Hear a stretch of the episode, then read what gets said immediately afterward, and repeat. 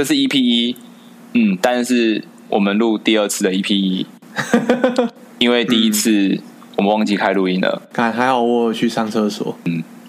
嗯，好，来吧，好，欢迎收听顶楼加盖。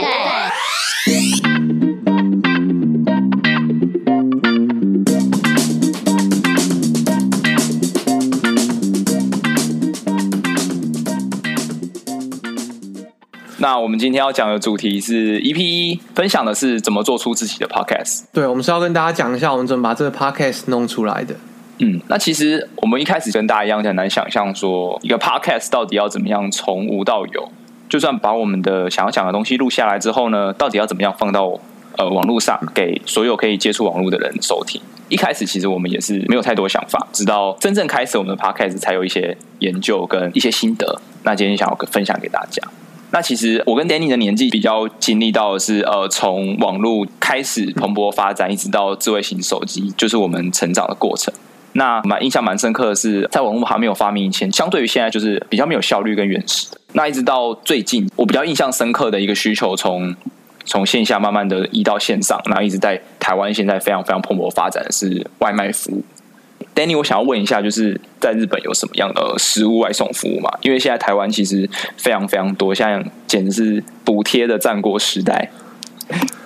哦，日本的话，现在最多最常用的还是 Uber Eat 吧？OK，然后还有一个叫 Line Dilemma，是 Line 自己出的服务。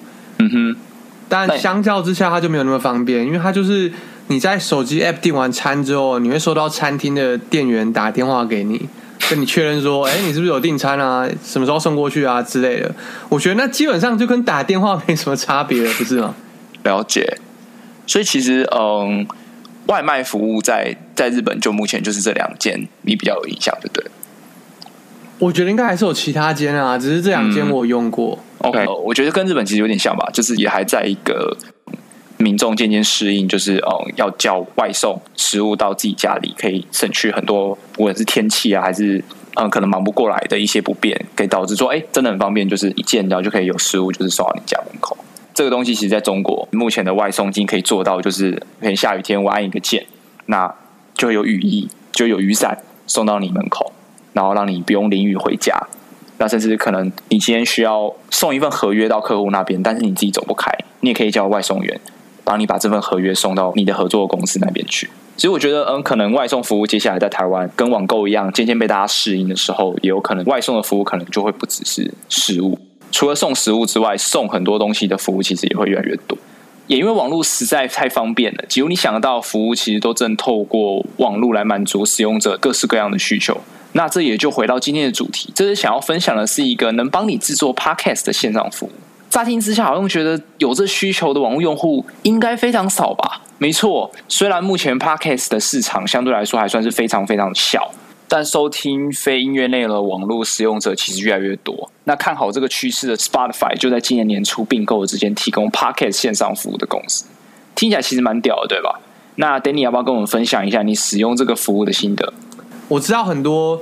呃，已经有很多文章都在介绍说你要怎么弄出你的 podcast，但是我觉得吼，这些文章的问题就是它列出太多选项了，我就是不想想啊，我就是，嗯，我就是不想动脑，我想要直接选一个最好的就好了。嗯，所以通常我都看完第一个就去了。然后我们一开始选了一个很老牌的叫 lip syn 然后因为我们要专注，所以我完全不讲它，就是我后来没有选它就对了。后来我就选了，就是阿伯推荐给我一个叫 Anchor 的服务，然后后来发现它。呃，它就是你上传你的声音档之后，它就会帮你自动发布到各个平台去。后来我发现每一个这种 podcast hosting 的平台都是一样的机制，就是你上传你的声音档，它就会生出一个 RSS，然后它在 Google Podcast 啊、Apple Podcast 那边，它会去订阅你的这个 RSS。你有任何更新的话，它就帮你同步更新到其他平台上。其实你的档案。是存在这个 hosting 的服务上面，而不是存在什么 Google Podcast 啊，或是呃 Apple Podcast 或 Spotify 上面。它不是，它只是存在这个 hosting 的上面。所以大概就是这样吧。这个 service 比较有趣的是，它除了帮你 hosting 这个东西之外啊，它还附有一些音效，就是你可以在里面加音效包。然后你也可以在上面做剪，应该可以做剪辑吧？我记得它有支援这个功能。嗯，就是浏览器打开就可以开始做剪辑。然后我觉得可以，我一直很喜欢那个音效，就是那个 band 那一个。哦，你可以放一下给大家听吗？大家可以放在这里给大家听一下，就是讲完这句话之后，一下。好。对，大概 hosting 就是这个样子吧。就是基本上你有了麦克风，然后你把你的声音档传到这上面，你甚至不需要剪辑软体，你就可以在上面做出你自己的 podcast，然后发布到其他平台。当然，唯一比较麻烦的是 Apple 那边，Apple 它不会自动帮你发布，你要先去申请一下，就是去 iTunes 的网站申请说我的 RSS 是这一个，你帮我看一下。嗯，就像刚刚 Danny 说的，这一个例外就是。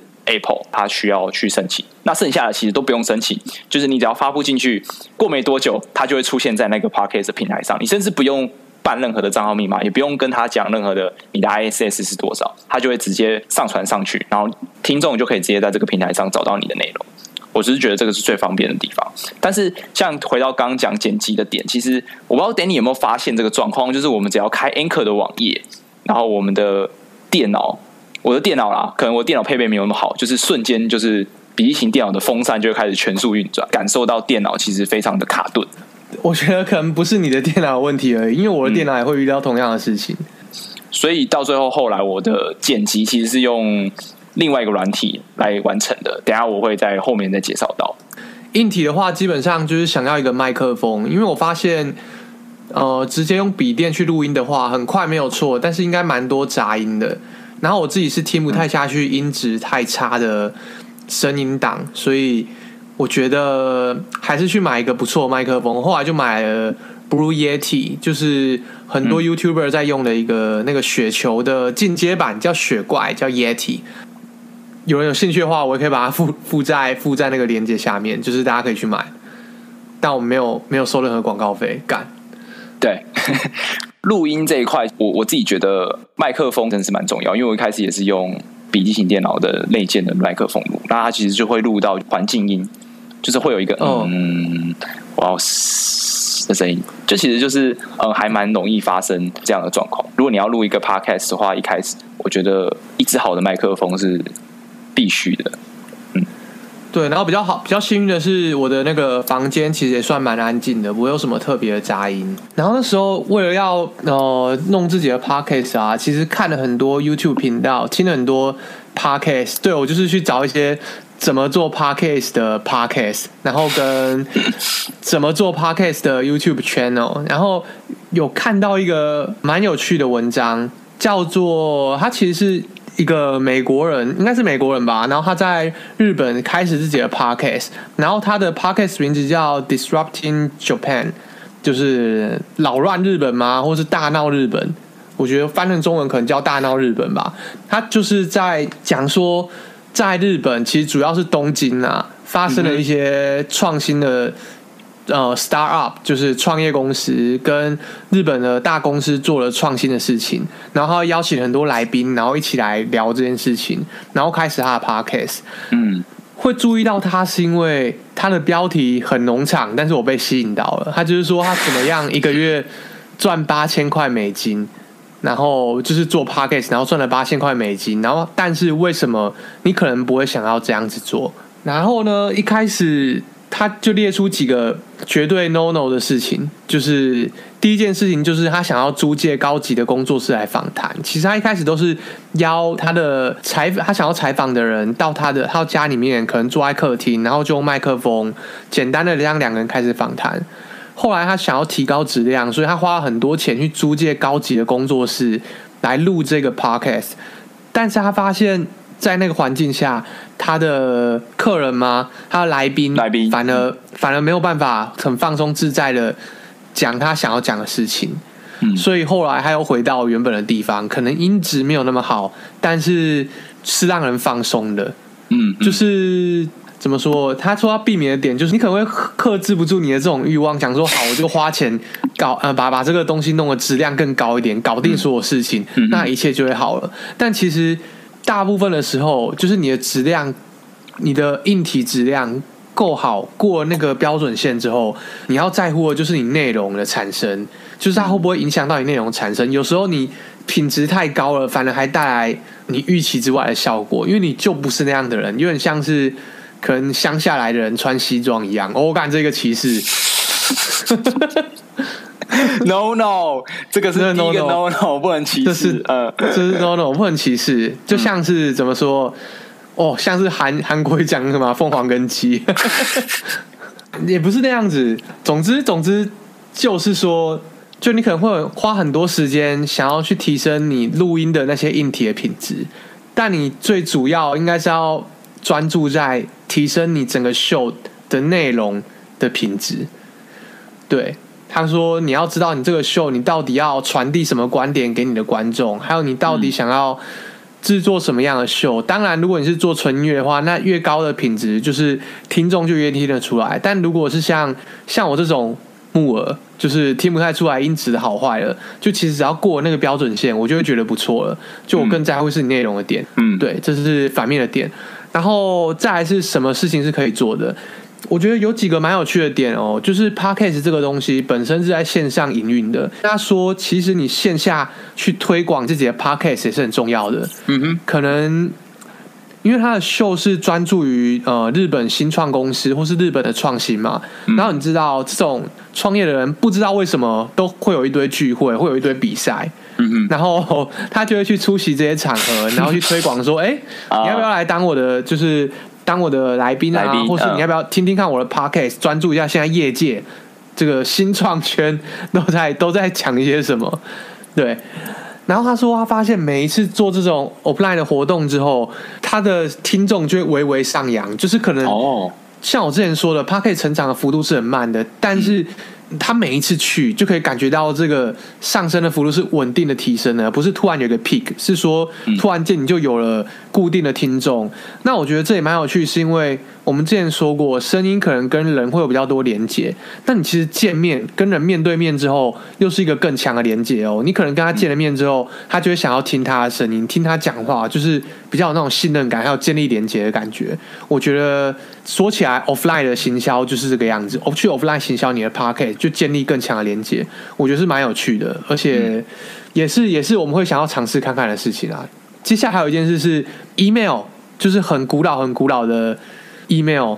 我记得我我跟我的一个朋友在这里的朋友，他戒掉了所有的 social network，就是 Facebook 啊、Twitter 啊、Line 啊，全部他都删掉了。就基本上你下班就是完全没办法联络到他的人，除非除非你用 email，他觉得 email 才是真的。比较人跟人之间直接互动的桥梁嘛，他就觉得比较 old school，就是没有那么快。嗯、回到回到这个呃大闹日本这个 podcast，它里面提到说，他有二十五趴的听众其实是都会到他自己的网站上来听他这个 podcast，然后还有透过 email 来跟他做互动，而不是直接在那些 podcast 的平台上，像是你在 Google Podcast 跟 Apple Podcast，你都可以订阅一个频道，但是。他大部分的听众，应该说二十五趴的听众，完全没有呃在这些这些渠道上去订阅他的频道，而是透过他的 email，然后来到他的网站，然后来看他的东西。嗯，嗯就是蛮有趣的一个点，也是我为什么会想要说不要只用这个 Anchor Host 的平台，因为 Anchor 其实有提供我们一个他建好的网站给我们。但我基本上我还是想要有一个我自己的网站，就是有一部分原因就是因为这样子吧。这一个这个网站是真的属于这个秀的，而不是说今天是一个只是一个像是一首歌，然后在某一首平台上面的感觉而已。它是真的属于我们这个秀，就整个网站，对啊，这是我觉得还蛮有趣的点，就是他蛮认真在经营 offline 跟 email，还有他的网站这三个听起来比较 old school 的部分，反而那些像是 Twitter 啊、Facebook。的粉丝专业什么的，他没有特别去在意那些东西，因为他说在那些平台上面可能得不到像在 email 上面得到的那种回馈的频率，因为他会觉得 email 有一种直接跟那个 podcaster 在沟通的感觉，还有跟他的观众在沟通的感觉。然后他说，因为 podcast 是一门很慢很慢成长的生意，但是它的连接是很深的。就是你可能跟你的每个听众都建立了很深的连接之后，你的 podcast 才会有价值，才会开始真的开始增长。而不是突然间病毒式行销。对，嗯再来是讲到利润吧。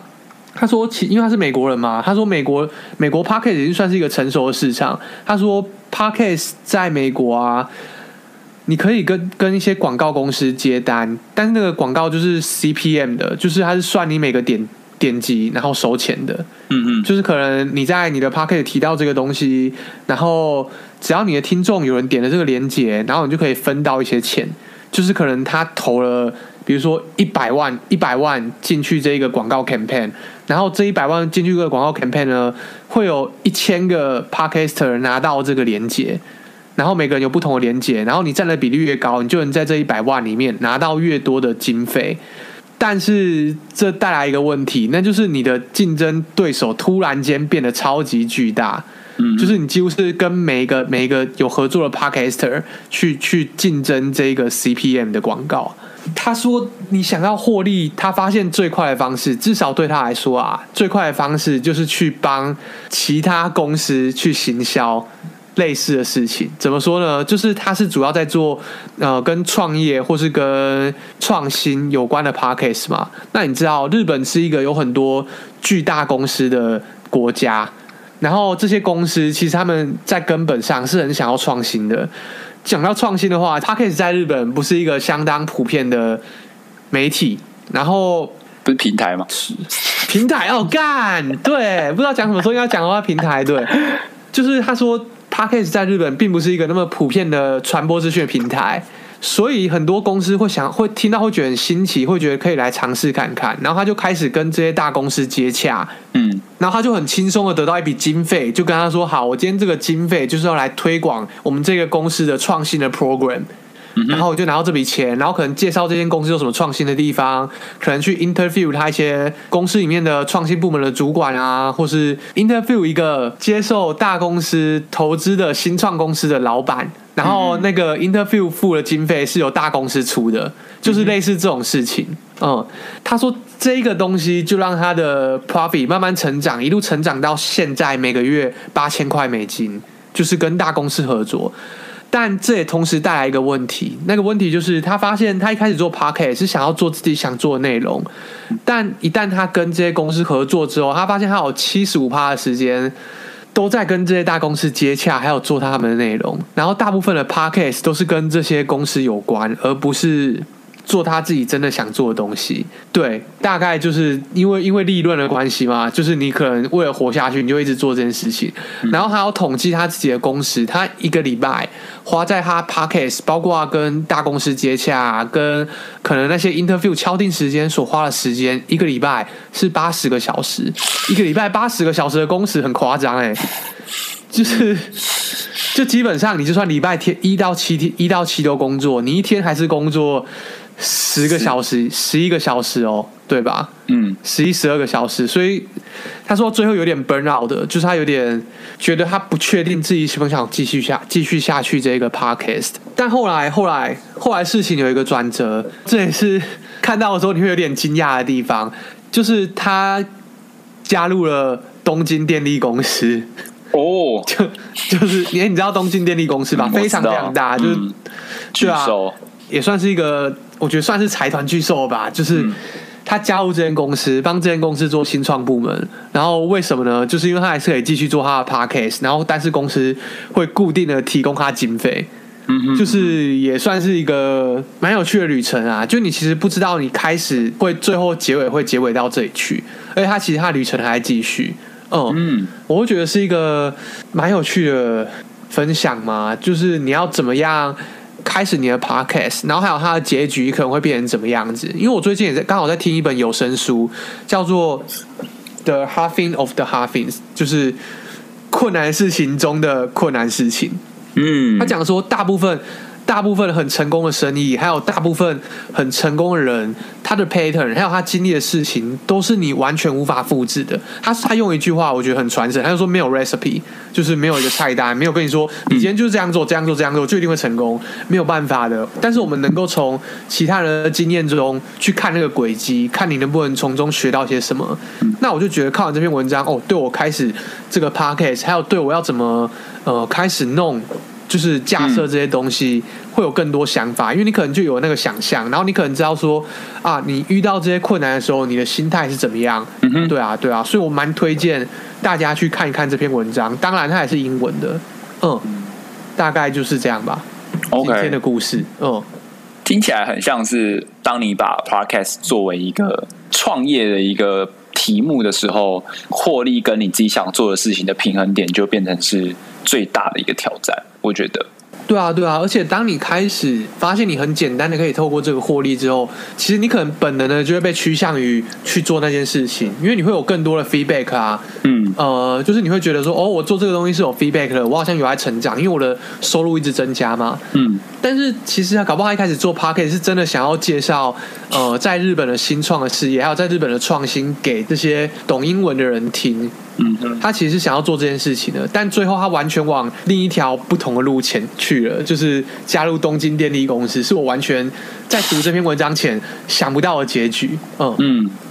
所以有时候会变成是不太确定，就是到最后坚持做这件事情能不能保持一开始做这件事情的初衷？感觉在做 podcast 上面也必须要去避免的事情吧。如果说它真的变成一个你想要让它一直往上增长，一直做到非常成功的一个平台的时候，你必须要付出的代价，感觉他加入东京电力公司是他这辈子也没想过的事情。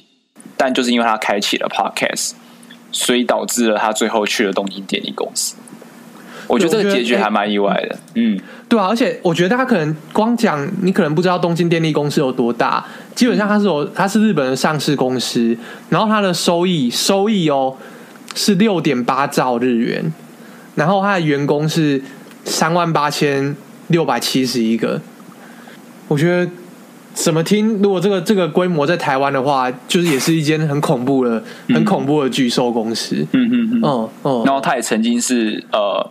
日本收入最高的电力公司，嗯，感超强啊，超强，超强。就是，但我觉得这种故，这我就很喜欢看这种文章，胜过那种单纯心灵鸡汤的，因为，嗯，人生没有那么简单的，就是，就是，除非你真的财富相当自由，你才能够呃肆无忌惮的追随你的梦想。其实这个 Podcaster，这个在他叫 Tim 啊，他他叫 Tim，题目，OK，好。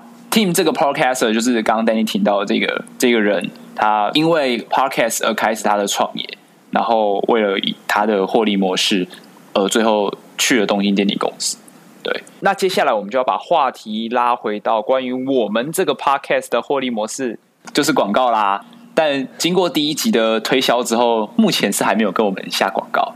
所以，那我希望台湾电力台湾电力公司可以加油一下，联络我们。我是觉得，如果我们最后做 podcast 做到最后跑去交台湾电力公司的话，我爸妈应该会蛮高兴的啦。对，好，接下来就要进一段跟上次一样是十五秒的音乐，那请大家 enjoy。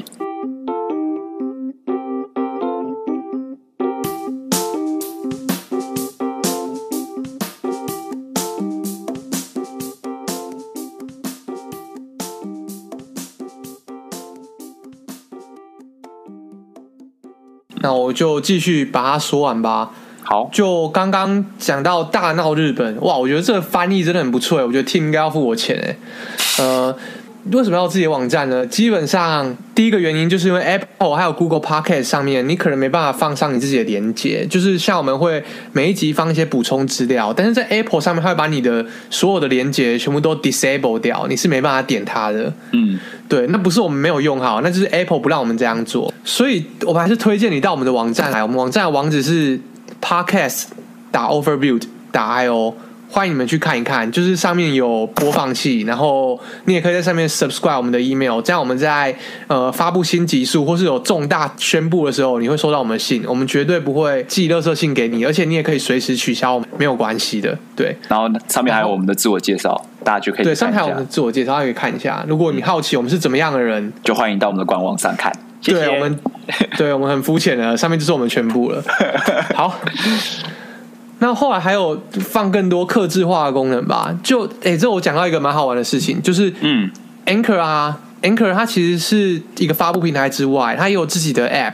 那你可以下它的 App 之后，你可以在上面播收听我们的 Podcast。但是它有一个功能是拍手，对，你知道吗？就是，是你你听到哪里的时候，你可以拍手，啪啪啪啪啪啪。然后我觉得这个拍手很妙，因为因为我我们我们呃是 Anchor 的用户嘛，我们在后台其实看不到任何人拍手的记录，你知道吗？嗯，拍手纯粹就是给你自己开心用。对，真的是给你自己开心用。你移到最前面，你会发现你刚刚拍的手不见了，是。那我到底为什么要有这个功能？那我觉得蛮蛮有趣的。我觉得就是你要有一个自己的网站，你就有办法实做这种很无聊，但是你自己觉得好好笑好玩的功能。嗯，嗯，然后未来未来啊，就我其实是蛮想收听到听众的 feedback，因为我们录完第零集之后，其实有分享一些我们身边的人来听听看有什么意见。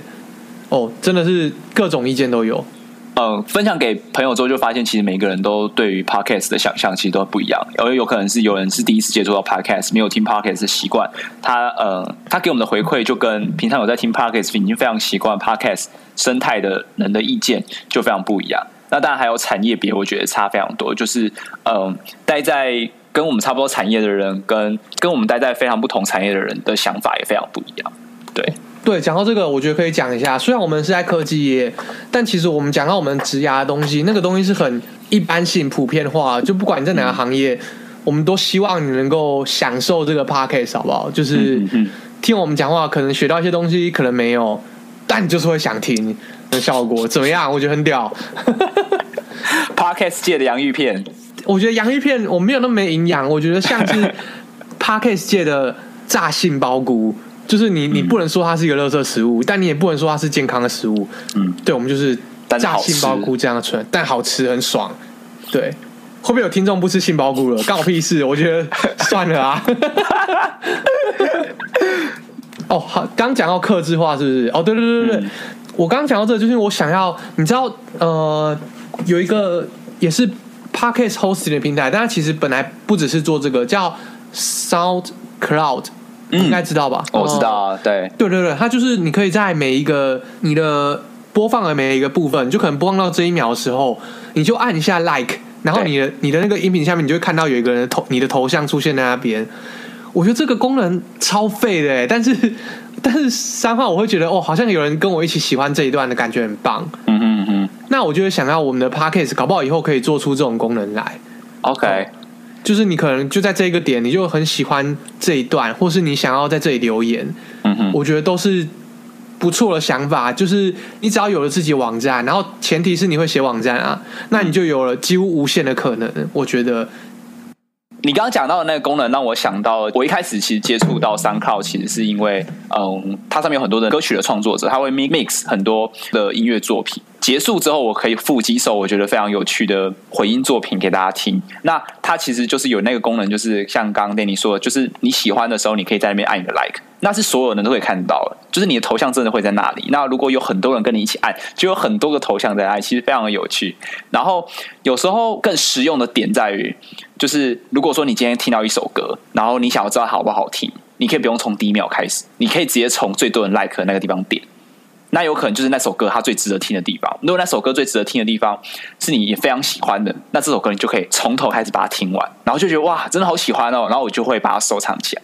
就是歌曲这么多的时候，然后我我又突然非常想要，就是找到一首新歌，然后我又很喜欢的时候，我就会这样做。对，然后这个功能就会让我想到 p o n h u b。Pornhub 是一个我可以在加拿大的一个全世界最大的情色影片的串流平台，虽然它上面也有非常多无关情色内容在上面，不过这不是今天的重点。它其实有一个非常酷的功能，因为大家知道，就是看色情影片的一个很重要的场景是你想要快转到一个你觉得最精彩的部分，所以它的播放的 player 下面其实会有一个大家停留跟观看的一个那个叫什么长条图。对，然后会告诉你，就是呃哪一个部分，比如说第三分钟这个地方是观看流量的最高峰，那这就很符合就是看色情影片的场景，就是哇，你这个影片其实有可能拍个半小时，但是三分钟这个片段是大家最喜欢的，所以大家很多人就会直接快转到三分钟开始看。其实这也就是更符合就是这个功能的场景吧，因为它就是色情影片嘛，然后我就是想要最快速的去看到这个影片最精彩的内容。对，那其实 Podcast 也有可能适用这样的场景，就是哎，并不一定说所有的我们可能这一集会讲非常非常多的内容，你有可能非常喜欢的是 Danny 今天的分享的故事，那你就可以直接从故事开始听，或者是你非常喜欢我们的广告，那你就会从广告开始听。然后如果说对，如果说你非常喜欢，就是我们今天介绍呃要如何开始 Podcast 这个主题的时候，你就会从那个我们开始讲那个主题的时候开始听，就有点像是分段的概念。没有，其实那个 Overcast 啊，嗯，应该说我看一些其他的 Podcast，他们都有章节的功能，嗯，就是几分几秒就是某个章节，对，就是可以让你快速的找到你今天想听的东西。但我们还是推荐你就是从头到尾把它听完啦，因为中间有很多我们觉得有时候我们就是会随口说出一些嗯，我们觉得值得分享给你的内容，所以你有可能就会这样因为分段而 miss 掉。我们还是推荐你，就是从头到尾把它听完。对啊，我是觉得真的会终身遗憾啊。有些就是如果你错过的话，嗯，油炸杏鲍菇就是没有办法把皮跟杏鲍菇拆开来吃，那这样就不好吃了。哎呦，那你为什么要吃油炸杏鲍菇？对啊，所以我们的 podcast 就是不喜欢油炸杏鲍菇了。谢谢，慢走不送，好不好？好，你可以继续说那个 OK OK 客制化的功能，嗯。对啊，像刚刚讲的章节功能也是一个我会想要做做看的，但这个可能就 Arthur 那边剪辑就比较辛苦了，因为你就要分段。嗯、对，对啊，这大概是我克制化里面目前目前想得到的功能吧，就是看大家都听到哪边，然后还有让大家那边回应或留言。当然，这个可能就要大家去登录了，我不知道会不会有人想要做这件事情，但我相信，如果你想要跟我们有更多的互动的话，这会是一个很有趣的方式啊。嗯嗯，对，然后。接下来是简单讲一下我们需遇到技术上遇到的难点吧，因为其实我要把这个网站拷出来的时候，我想的就是，呃，我想要它在最快的速度里面把它弄出来，但同时啊，这能讲吗？就是我平常日常的工作，呃，也很有趣，但是没有到那么有趣，所以会想要试一些新的东西，所以我就用一些新的东西。那我用的东西叫，呃，是 Google 出的，就是 Google。在推广 Chrome 这一个浏览器的团队，它其实底下有一个专门负责 Web 的部门，它出的东西叫 Polymer，就是聚合物，你可以用它来做网站。那我就用这个来做，但用这个东西来做网站会有一个小小的问题，我不会在这边讲太多。技术的东西，不然我觉得阿 Ver 还有非工程师的听众可能都会无聊死。就我会把细节放在 Medium 的文章里面，或是我可能自己也会出一集专门在讲我用的这个技术的难点，还有有趣的地方去分享给大家。那难点讲得更 high level 一点，就是我们刚刚说到嘛，就是 Anchor 我们上传我们的音档完之后，会有一个 RSS。然后我们在这个 RSS 里面可以拿到声音的连接，还有对于这一集的叙述，还有你是属于哪一个 Podcast，就这些资讯。那我就是要定时去拿这些资讯，然后我拿了之后再定时重建一个网站出来。这样我就是每三分钟就会看一下这个 Podcast 的 RSS feed，就基本上这个网站是不断不断的在更新的。就是只要你 Podcast 那边的 RSS feed 更新了，那我这边就会更新。目的就是希望说，就是 Arthur 他可能不会不会去架网站，然后但是他不用每次更新完 Podcast 之后就要跟我说，哎，Danny，那个我更新了 Podcast，你去重新建一下网站好不好？我把它自动化了，就我觉得这件事情是蛮好玩的，对啊，对啊，这也是稍微遇到的难点。然后最复杂的地方可能就是，大家可以试着去把我们的 Podcast 啊，就复制我们这一节的连接，然后贴在你的动态上面。大家先去做一下。你你要跟听众说是哪一个的连接？是在哪里取的那个连接？如果你是在我们的网站听这个 podcast 的话，很简单，那就是你你的浏览器上面的那个连接，就是 podcast.overview.io slash podcast，然后 slash 一，因为这是第一集。嗯，然后把这个连接分享到你的脸书上面，你会发现它有一个预览图。嗯哼。那其实大部分纯前端的 library 是没办法让你显示这个预览图的，你要用一些很 hack 的方式去把它弄出来。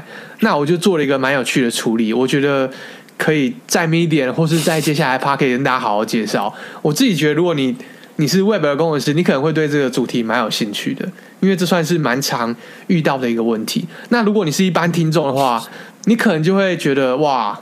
只是要显示一个预览图，有这么麻烦吗？嗯，就是有这么麻烦，好不好？就是很多很多我们在用的东西，我们都已经习惯它的存在，就不知道它有多困难。就希望大家在分享了每一个网址的时候，都保持着感恩的心，想说哇，背后有那么多的 PM 啊、设计师还有工程师在帮你完成这件事情。嗯，对，谁知盘中餐，好不好？粒粒皆辛苦。就有时候真的很多，呃，我觉得很顺其自然，就是用起来非常顺的产品，就是越顺越自然，越不让你察觉到，嗯，有困惑的点的这些产品，其实它背后都是非常非常多人的心血跟结晶。对，嗯，好，刚刚那边就大概都是技术的部分，那接下来其实呃，我负责这边的就会比较是呃 general 一点。听过刚刚 Danny 分享一些，嗯，我相信有很多人不知道。中间他讲的到底是什么东西？呃，这一段我觉得可能会比较 friendly 一点。对，那我这边其实想要介绍的是，因为像刚刚整个录音档完成之后，然后要上传到 Anchor 上，然后在 publish 出去之前，其实我们要做非常多的后置跟处理。那后置跟处理这边就是主要是我负责啦。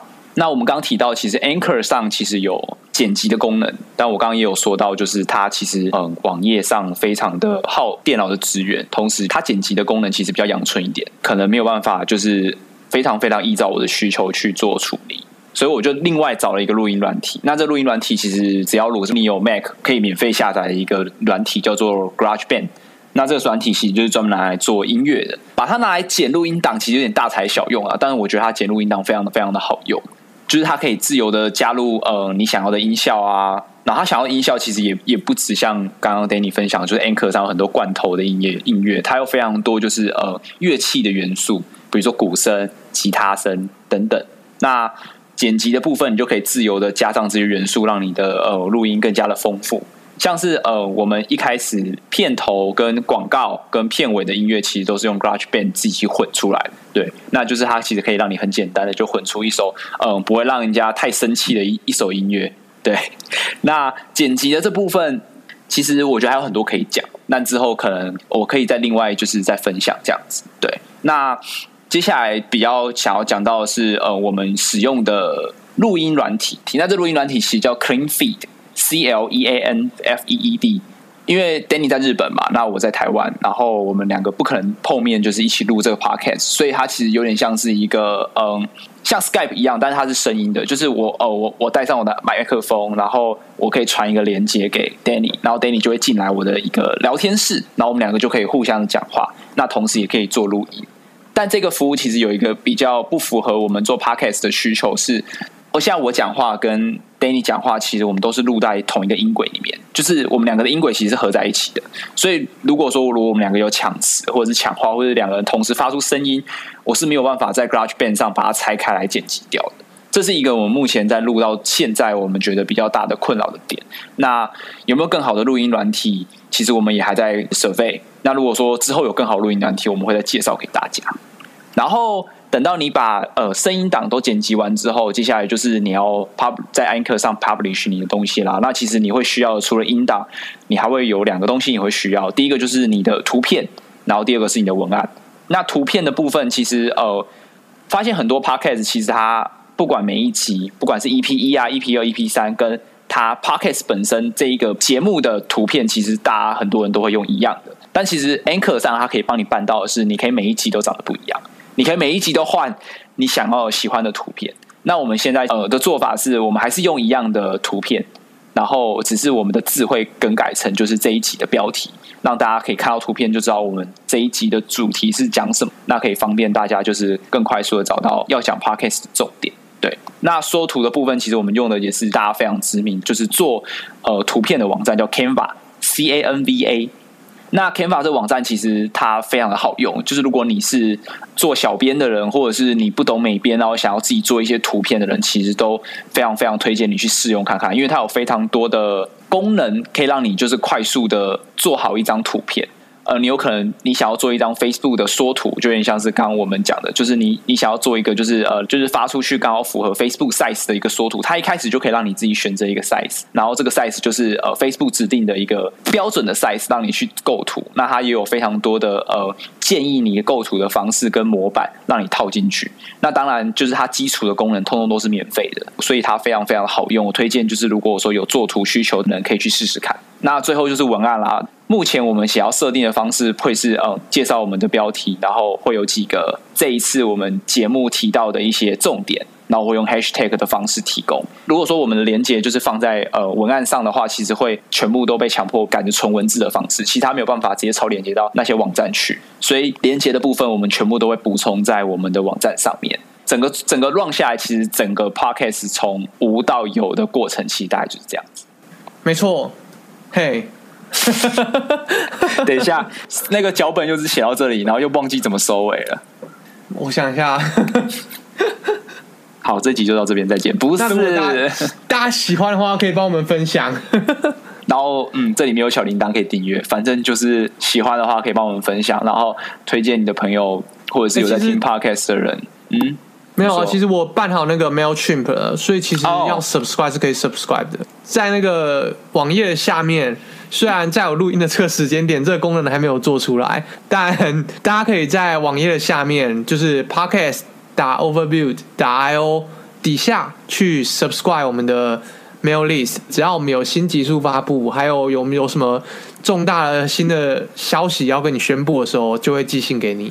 对，不会寄垃圾信给你，请大家放心，随时可以取消订阅，然后是免费的，大家订阅一下，订阅起来。